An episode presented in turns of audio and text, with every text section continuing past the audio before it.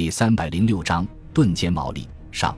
尽管孙百里和几个师长都承认日军的防御工事比较坚固，但是却无一例外的对突破日军防线抱乐观态度，实际上是大大低估了对方防御的强度，最终把这场战斗演变无法达到预期目的，旷日持久的消耗战。自从十九路军攻占南昌以来，在这一方向上没有爆发过大规模的战斗。因此，日军有十几个月的充裕时间加强防御。他们精心选择地形，构筑了一整套比较完整的防御体系。日军的防御体系由三个阵地组成：第一阵地纵深约八百米，包括三条堑壕以及支撑点、交通壕和混凝土掩蔽部；第二阵地在第一阵地后三公里，有两条堑壕和支撑点；第一、二阵地之间还有一个中间阵地。第二阵地后面三公里处是第三阵地，完全依托藏山基、香山、马当和长山山体构筑，整个防御体系纵深达到八公里。日军还构筑了深达十米的地下坑道网，其地下工事的出入口都隐蔽在村庄和附近的树林中，难以被发现。整个阵地从低到高修筑在山坡上，对中国军队的行动一览无余。工事内配备完善。有野战厨房、战地医院等，储备了丰富的弹药和食品。坑道网内采用电灯照明，由专用的柴油发电机提供电力。日军的每道防线前面都布满了纵横交错的铁桩和带刺铁丝网组成的障碍，并且埋设了大量的地雷。日本人通过不辞劳苦的努力，把马当要塞变成一道坚不可摧的要塞。一九四一年六月十日，孙百里以暂编第二十七师为先导，暂编第一师为后卫，在重炮旅的支援下，向景德镇日军发起攻击。驻守景德镇的日军第十五师团一个旅团早已经知道中国军队的动向，在攻击发起前的两个小时，井然有序地从景德镇向北撤退，并且非常从容地把沿途的桥梁逐一破坏掉，然后加入马当要塞守军的行列。使孙百里各个击破的计划落空，孙百里不得不一边修路，一边向马当要塞推进。好在此时已经进入梅雨季节，天空中浓云密布，能见度极低，非常不利于日军航空兵活动，没有遭到轰炸机的骚扰。两天之后，攻击部队抵达马当外围日军第一道防线前，开始在当地民众的支援下构筑出发阵地。并在预定发起攻击的地段集结兵力，但是当中国军队向他们的前沿阵地移动时，日军在望远镜中看得一清二楚。他们差不多估计到了对方开始进攻的日子，因此早就做好了准备。双方都怀着紧张的心情等待着那一天的到来。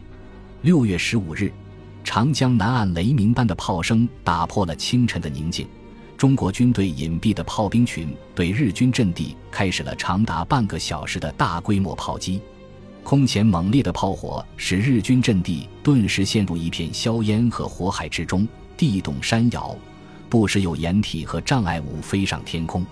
日军表面阵地上早已空无一人，因为在这样猛烈的炮击下，没有人能够幸免，即使没有被密如雨织的炮弹直接炸死。也早已被此起彼伏的剧烈爆炸震死。此刻，日军士兵早已钻入深深的地下工事，安全地躲避着倾泻而下的炮弹。担负侦察和监视的日军则利用潜望镜在工事里观察中国军队的动向。上午七点整，中国军队的炮火开始向后延伸，硝烟在晨风的吹拂下渐渐散去。经历了猛烈炮击的日军前沿阵地上，死一般的寂静。谁都知道，这是大战前的平静，是拼死厮杀即将开始的信号。这时候，日军阵地前沿的铁丝网被炸得七零八落，大部分掩体已不复存在。堑壕和第一阵地的交通壕被夷为平地，第十五师团司令部和前沿阵地之间的通信系统也被摧毁，形势似乎对中国军队非常有利。然而，日军地下工事基本完好无损。人员的伤亡也微乎其微。更要命的是，日军已从潜望镜中发现中国军队的动向，士兵们全部蹲在坑道口，准备占领表面阵地。当中国军队的炮火向后延伸，日军立刻从地下工事中倾巢而出。他们把沉重的机枪全都搬上阵地，迅速地挖好掩体，把黑洞洞的枪口指向阵地前的开阔地带，居高临下地准备射击。七点十分，三发红色信号弹腾空而起，刺破浓密的乌云，缓缓消失在日军阵地的纵深处。紧接着，中国军队的出发阵地上响起轻重机枪密集的射击声和迫击炮接连不断的爆炸声。无数人影跳出战壕，呐喊着向日军阵地冲去。弟兄们，跟我上！李勇大喝一声，然后一跃而起，跳出战壕。在他的身后，全连两百多名战士迅速跳出战壕，紧紧跟了上来。在他们的左右两翼，另外两个步兵连也排成攻击队形，快步向前推进。由于前几天刚刚下过一场大雨，土壤松软不堪。士兵的皮靴很快就沾满了泥土，并且不时深深地陷入泥泞之中，需要耗费很大的力气才能够拔出来。李勇用力拔出一只脚，懊恼地把粘在靴子上的泥土甩开，然后回头打量自己的队伍。由于每个士兵背着一百二十发子弹、两颗手榴弹、工兵铲、防毒面具，头上戴着钢盔，身上穿着沉重的防弹衣，再加上步枪的重量，每人负重达到二十多公斤。这个重量在平时没有多大问题，但是在泥泞的土地上就变成了致命的问题。士兵们不但步履缓慢，而且不时摔倒在地面上，根本无法保持完整的攻击队形。李勇稳住身体，对从身边经过的战士们声嘶力竭地叫喊着：“放慢速度，保持队形。”战士们在他的提醒下放慢了前进的速度，在留心脚下的同时，时刻观察着战友的位置。使连队保持了较好的攻击队形，然而其他两个连队没有意识到这个问题的严重性。